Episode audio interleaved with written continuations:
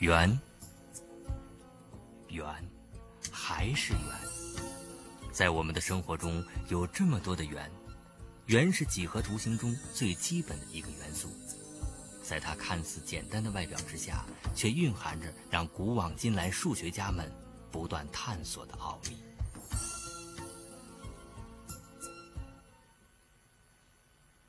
圆周率，这个与圆相关的常数，我们现在用希腊字符派来表示。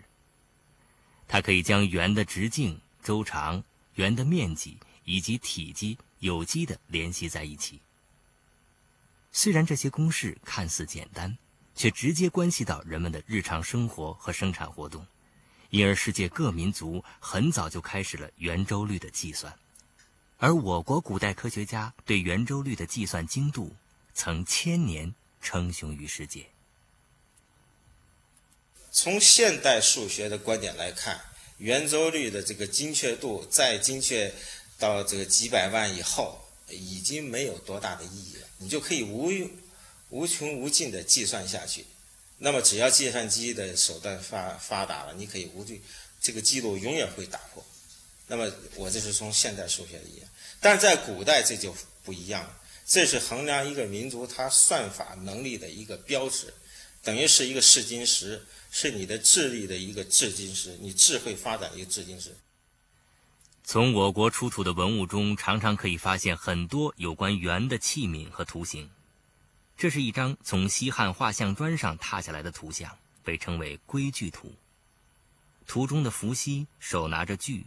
而女娲则手拿着龟。所谓的龟，类似于现在的圆规，是当时人们专门用于画圆的工具。在我国历史上，大禹治水的故事广为流传。《史记》中记载，大禹左准绳，右规矩，率领民众治理黄河流域的水灾，使用的测量工具中便提到了龟。这些都说明中国古人很早就认识了圆，并且开始了有关圆周率的探究和计算。现在，呃，中国现存最早早的数学著作《算术书》，呃，《周笔算经》《九章算术》，凡是和圆有关系的这些公式。呃，题目，那么它实际上都是用了周三经运。到了西汉末年，刘歆为王莽做那个通户的时候，就是他统一度量衡的时候做通户的时候，那么是根据现代人的测算，他是实际上用了三点一五四七。东汉大科学家张衡，他在解决球体积的时候，呃，实际上是用了根十作为圆周率。那么张宏在解决球体积的方法不对。历史上最早有关圆周率的记载是在古埃及，当时由于尼罗河河水泛滥，致使土地界限模糊，因而经常需要丈量土地，这就促进了古埃及数学的繁荣。在考古发现的古埃及草卷上记载的圆周率值为三点一六，后来在亚洲西南部古巴比伦泥板上也记载有圆周率的计算。它的值是三点一二五。从现存的史料来看，首创圆周率精密计算方法的是古希腊的阿基米德。在公元前二百多年，他用圆内接正多边形与外切正多边形逼近圆周，最后算到九十六边形时，求得圆周率的值在这两个数之间，相当于现在的三点一四。这是当时最好的结果了。但是在此后的一千多年里，西方并未得到更精确的值，而中国却取得了重大的进展。魏晋时期，我们中国有一个数学家叫刘辉，他在公元二百六十三年注解九章算术的时候，他就指出，近一周三，这个三不是圆的周长，而是圆内接正六边形的周长。那么这个圆周率的数值太粗略了。刘辉在《九章算术注》中提出了割圆数，以此证明了九章算术的圆面积公式。在割圆数中，他首次将无穷小分割与极限的思想引入了数学证明，同时也开辟了一条精确计算圆周率近似值的途径。刘辉首先取直径为两尺的一个圆，从圆内接正六边形开始割圆，利用勾股定理、开方数以及开方不进求微数的思想，求出正十二边形的边长。这种求法的程序可以递推，并且可以很容易地求出相应的面积。最后，他算到一百九十二边形的面积为三百一十四寸的平方，再利用已证明的九章算术的圆面积公式，反求出圆的周长近似值为六尺二寸八分，于是算出相当于派等于三点一四的值。但是刘辉认为这个值还不够精确，他又计算到三千零七十二边形，求得相当于派等于三点一四一六的值。这时，他已经超过了古希腊的阿基米德。继刘辉之后，在《隋书》的《律历志》中记载着，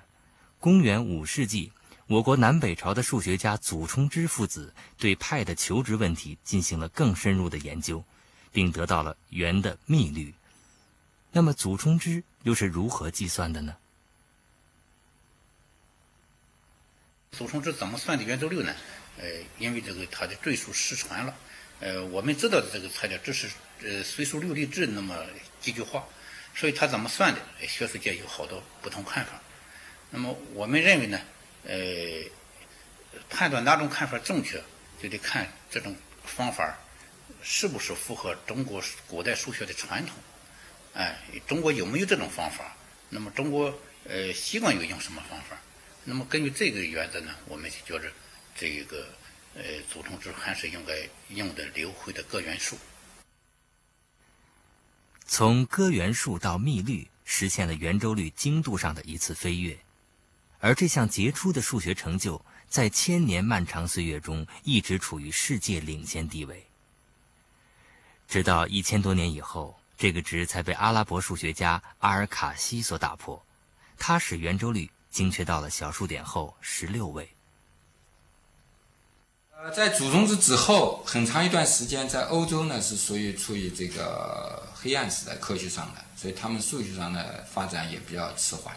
那么一直到相当晚的时候，这个德国人奥托跟荷兰人奥安东尼兹，他们才重新得到了这个祖冲之得到的这个密律，所谓一百一十三分之三百五十五这样一个一个一个一个密律。